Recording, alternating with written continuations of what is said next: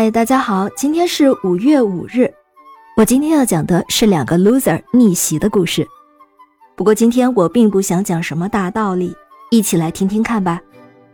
在一九六六年的一堂体育课上，有两个失败者本科恩和杰瑞格林菲尔德。不知怎么，他俩很聊得来，而且他们发现他们有两大共同点：讨厌跑步和热爱食物。一九七八年。他们俩又分别面对了自己的重大失败，本要被学校开除了，杰瑞则两次考医学院落榜。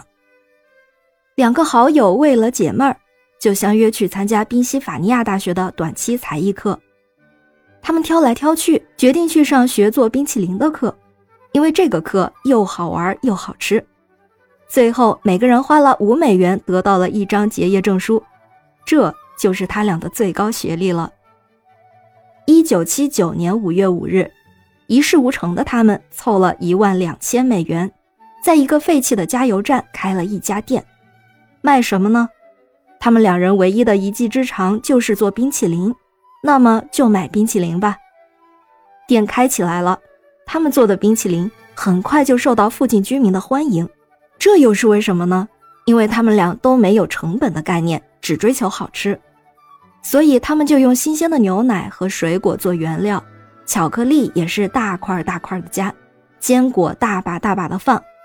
虽然生意不错，但是做了两个月就做不下去了，因为成本实在太高了，本钱都快赔光了。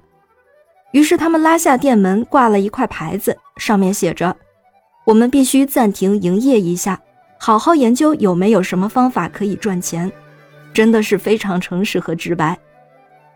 他们拉下店门之后，还真的认真研究了到底怎么才能赚钱。原因找到了，除了成本之外，他们店的位置是一个废弃的加油站，连加油站都废弃了，所以就根本没有人流。找到这个原因，他们就改变了之前的营业方式。两个人把本的露营车改装了，用中央厨房的方式批发送货，把冰淇淋供给到其他的餐厅。改变之后，还真的就开始赚钱了。他们的冰淇淋也越来越有名。本和杰瑞最大的成功就是他们的冰淇淋口味超多，而且他们勇于尝试，尽做些以前没人做过的口味。当然是尝试，就意味着一定会有失败。所以他们在冰淇淋工厂后面还专门弄了一个坟场，来埋葬失败口味的冰淇淋。就因为他们疯疯癫癫、大胆尝试。创造了许多古怪但好吃的口味儿，很快就打响了名号，生意蒸蒸日上。但是生意好，并没有让他们成为只会逐利的商人。